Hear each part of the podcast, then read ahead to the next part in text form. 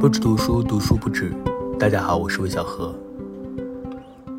今天这期节目差点就开天窗了，不知道是不是因为天气的缘故，最近总是陷入一种低落。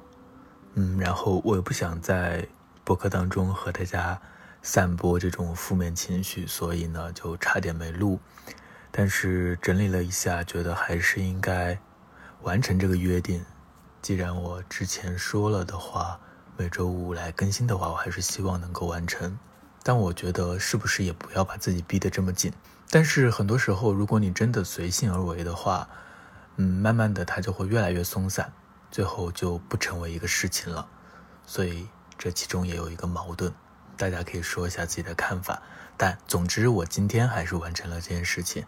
我觉得如果我完成了之后，我会心情稍微好点。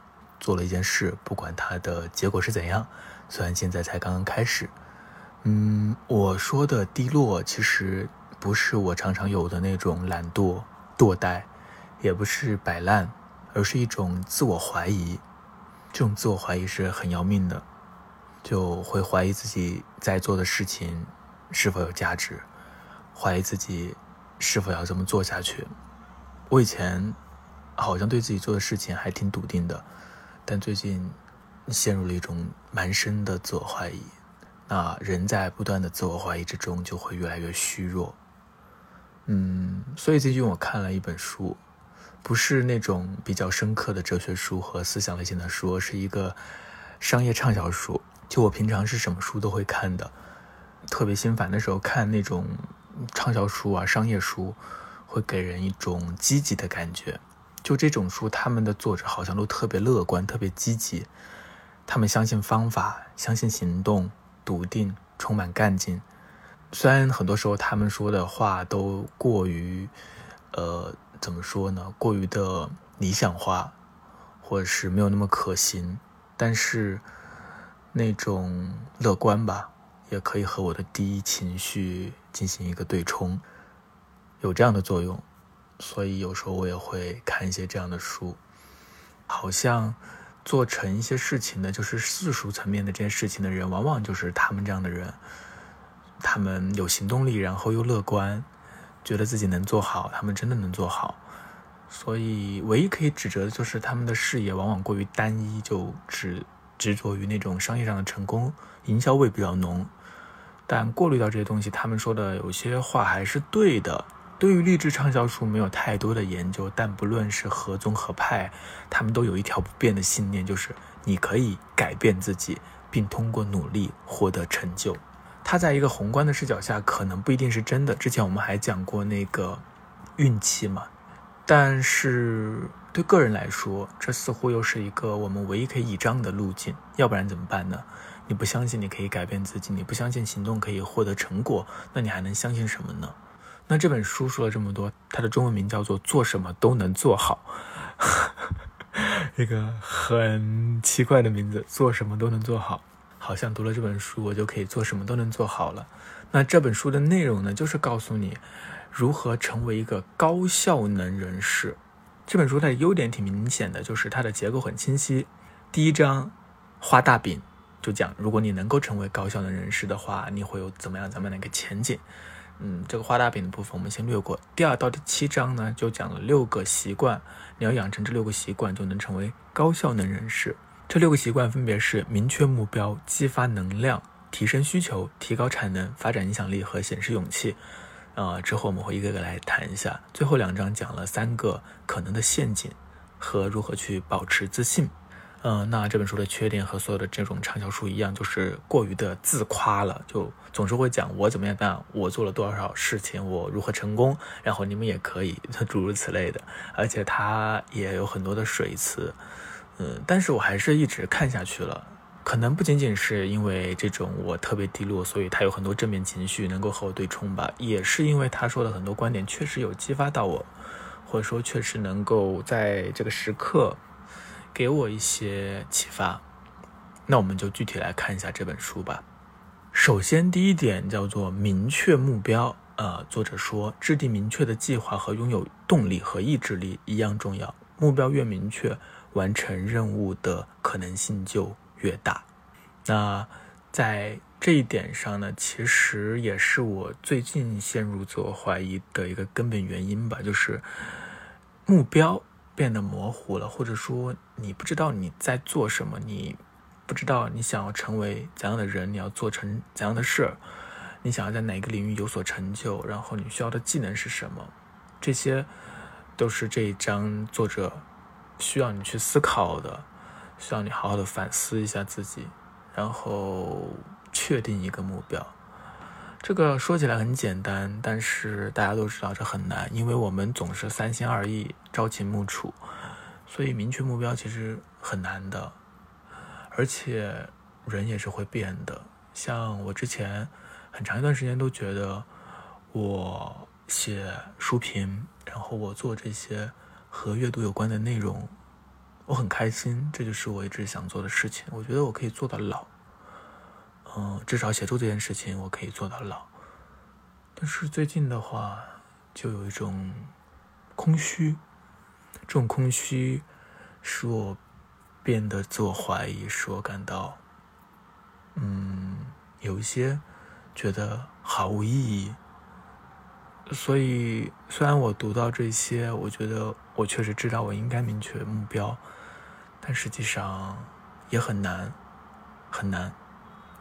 那在这一章有一点，我觉得对我来说还没有启发的是一个意外，就是他说你要去思考你可以为他人带来什么。因为我在思考我要做什么，我想成为怎样的人的时候，我都是在思考我自己的兴趣，我自己想什么，我想要什么。嗯，我几乎很少会考虑到我能给他人带来什么。这个可能是我自己和作者和很多他这类人。非常不一样的地方，我也不知道这是不是我的问题，可能是我的一个局限。嗯，我觉得我自己没有资格去影响别人，所以当然也没有办法给别人带来什么，所以也不会从这个角度来反推，让自己获得一种责任，通过这个责任的驱使去做成什么事情。我以前看电影，就是那些创业者，他们都说他们要改变世界。说的非常的笃定，非常的诚恳，对我来说是一件特别难以想象的事情。我不敢想象自己可以改变世界，所以我觉得很有可能是自己和整个世界的联系比较的小，或者说对于自己的能力没有那么大的把握。嗯，这个等会我们再谈。那我们看一下第二章。第二章他谈的是第二个习惯，叫做激发能量。我还蛮喜欢“能量”这个词的。嗯，它不是能力，它不不仅仅是能力，它包括能力，它和我们的表现力密切相关。在这里，作者明确的指出，能量指的是精力、体力和情绪活力。我时常觉得自己能量很低，然后这个时候我也会有一些小的应对办法，比如说我会去吃一点。带糖的东西，饮料或者是巧克力，它确实能够让你恢复一些能量。能量是很玄的东西，但是它很重要。如果我们能量充沛的话，你都能感觉到你在做事的时候会更有动力，然后会做得更好。所以要保持自己的能量。然后在这一章当中，作者提到了一个小技巧，我觉得还蛮有意思的。虽然我自己也没有办法完全掌握，嗯，这个技巧叫做掌控转变。什么是转变呢？就是你每天都会经历很多的事情，你会醒来，你要去上班，然后你吃饭，你会回各种信息，你会开会，你会下班。嗯，这每一个变化都是转变，每天都会发生很多很多。然后呢，很多时候我自己啊，我就是一个没有太多办法去控制转变的人，我总是会被上一个行动所影响。比如说，我看了一条负面的评论，然后接下来。的时间我是要安排录播课的，但是如果我看到这样的负面评论的话就很难，我要缓很久很久，就没有办法录，就是我没有办法顺利的去穿越这个转变。那作者给了一个小方法，他说你在切换活动的时候，你可以闭上眼睛一到两分钟，然后在大脑当中重复“放松”这个词，深呼吸，然后放松。然后再设定目标，投入下一项活动。他讲的呃很简单，然后确实是一步一步的去做。对我来说好像还是挺难的。我今天就很低落，所以我今天也尝试这么做，但是不太成功。但是，嗯，这个部分还是能够给我一些启发，就是他提供了一个可能，就是说，嗯，你去掌握你的情绪，或是掌控这种转变是可能的。嗯，知道这件事情对我来说也是一种放松，就是你知道你不完全是一定要被你的情绪所拖住的，你是可以掌控它的。虽然现在我可能还没有那么容易做到，但是它是一个开始。嗯，那第三点呢，叫提升需求，需求也就是动力。嗯，这又回到了一个比较根本的问题了：你为什么会做事？你为什么会行动？你想要更好的原因是什么？如果一个人没有动力、没有需求的话，他可能就会躺平，他可能就什么都不想做了，可能会自我消耗或陷入一种虚无当中。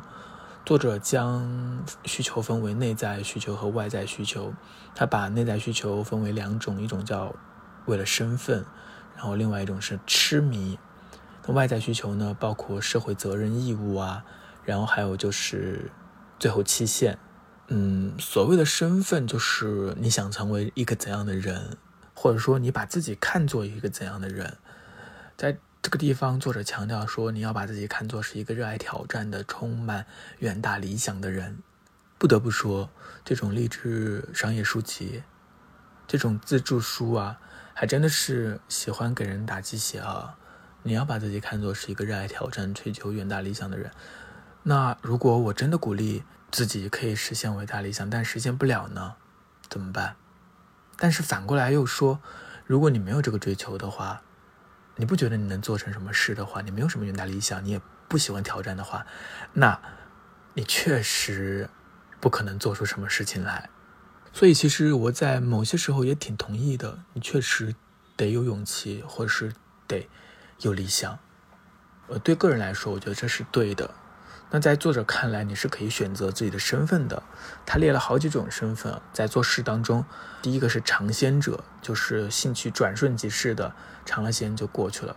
第二种是初学者，就是对一件事情感兴趣，然后他会比尝鲜者更加的投入，但是他们不能很好的应对挫折。比如说，我想学个吉他。我刚播了两下就觉得太难了，所以呢就放弃了。初学者，那业余者呢，他有更浓厚的兴趣和热情，但是他们必须得到积极的反馈和认可，否则就会处于一种不专业的状态。他们需要被认可才能继续。嗯，然后还有下面一个就是玩家，玩家呢充满热情，同时更投入、更专业。但是如果形式或规则发生了变化，他们就会感到苦恼。他们也不太喜欢突发事件和消极的反馈。那最高层呢，就是这个高效能人士，他们是需求更高，然后技能更高，团队精神更强的玩家，他们会更加的全心投入，然后不论是拿不拿到回报，都会表现最佳，因为对他们来说，事情的本身就可以给他们带来回报，而且他们也不希望只是精通某一行业，而是要在那个行业做到权威。你觉得自己是哪种？大家可以对号入座一下。我觉得我最多可能也就是玩家，或者说是一个业余者。好像在中国文化当中不是很鼓励大家讲出自己的抱负，对不对？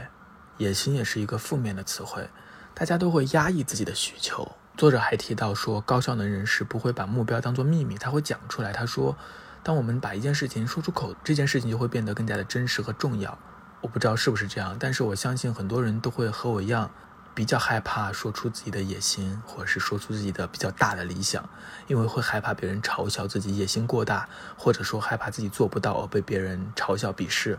这可能真的是一件负面的事情，因为我们在想这件事情上就已经给自己设限了。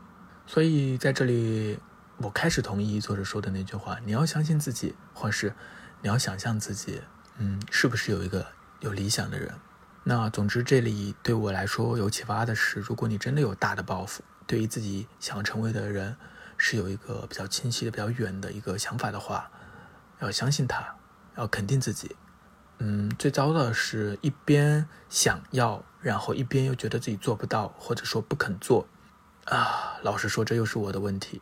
我有想法，或是有自己的想要的东西，但是一方面又觉得自己做不到。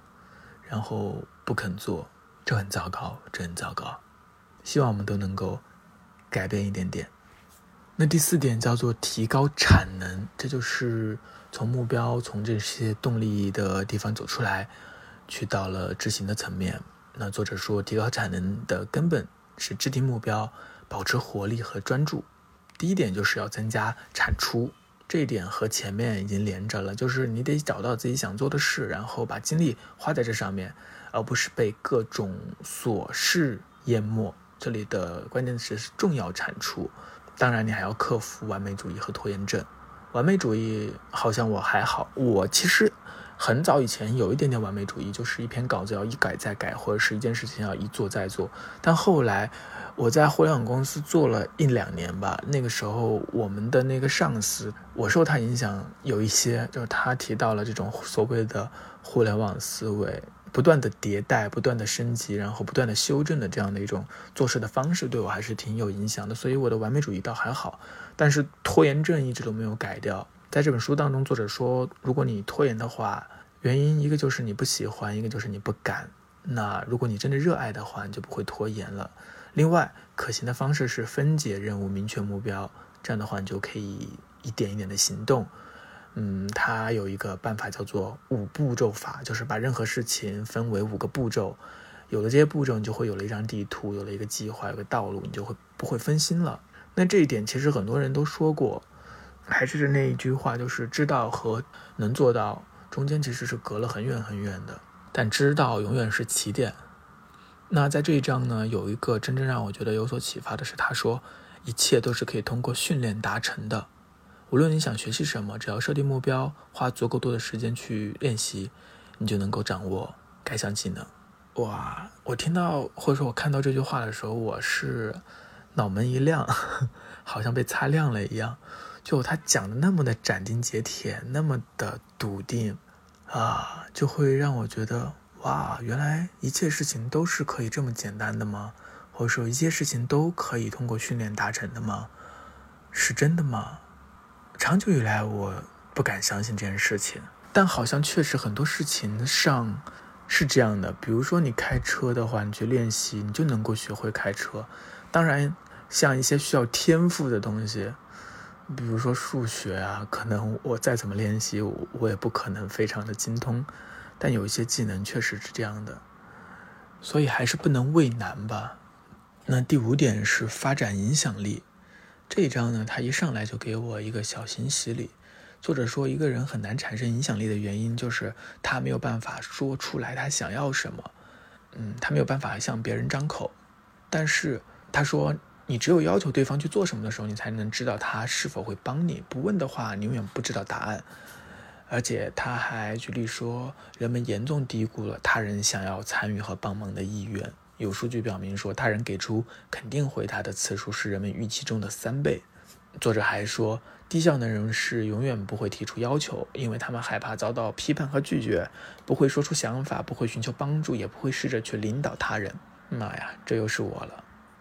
我真的很难很难向别人发出请求，我很害怕被拒绝，很害怕。别人的评价怎么会这样呢？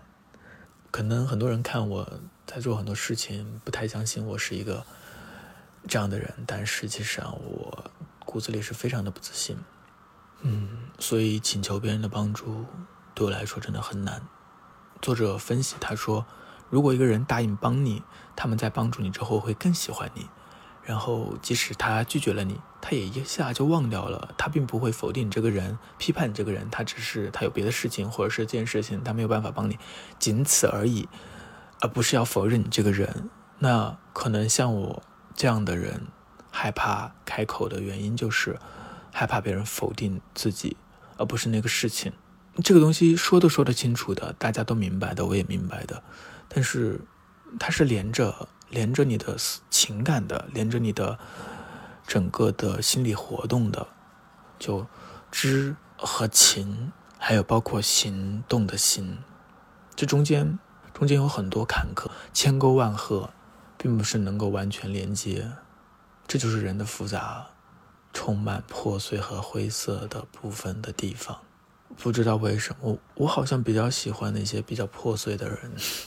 可能我自己是一个比较破碎的人，我也很欣赏那些特别阳光的、特别积极、特别光明的人，我也希望自己能够靠近，但好像终究无法成为。那在这里还有一点，就是作者说，高效的人士会思考如何成为他人的榜样。我不知道你有没有思考过这件事情？你小的时候会想说我要成为别人的榜样吗？我从来没有想过这件事情。为什么要成为别人的榜样呢？会不会把自己看得太重了？这是我刚刚在心里的想法。我从来不会想要成为别人的榜样。我觉得这也是我的一个缺陷。那今天这期播客就是在暴露我的各种缺陷。啊，希望能够给大家带来一些正面的、反面的案例。还有第六点，就是最后一点，作者说的是显示勇气。勇气很重要，这个我早就知道。在之前谈陈嘉映老师那本书的时候，他也谈到了勇气。在这里，作者说勇气不是无所畏惧，而是即使害怕也会去行动、去坚持。在这一章，我自己很有启发的一点是，作者提到要警惕自我弱化。就许多人会害怕展示出最好的一面，让他人觉得自己能力不足。他们会放低自己的梦想，把自己的宏大想法藏在心里，不声张，低调。这样的话，其他人都会对自己感到满意，不希望自己变得过于引人注目。这可能也是我的毛病。嗯，又是我的毛病。其实整个我的这个整理啊，这个梳理，这个笔记，其实也是针对我自己的一个感受，所以。这本书其实可能还有很多的东西我都没有讲到，那我确实很容易贬低自己、自我弱化。作者说，千万不要自我弱化，不要因为自己有着大的目标而感到羞愧，他是对的，他是对的。那最后呢，作者还提到了三个陷阱。第一个陷阱就是优越感，如果你以为别人不如你，你固步自封，那你就危险了。嗯，这个很容易理解。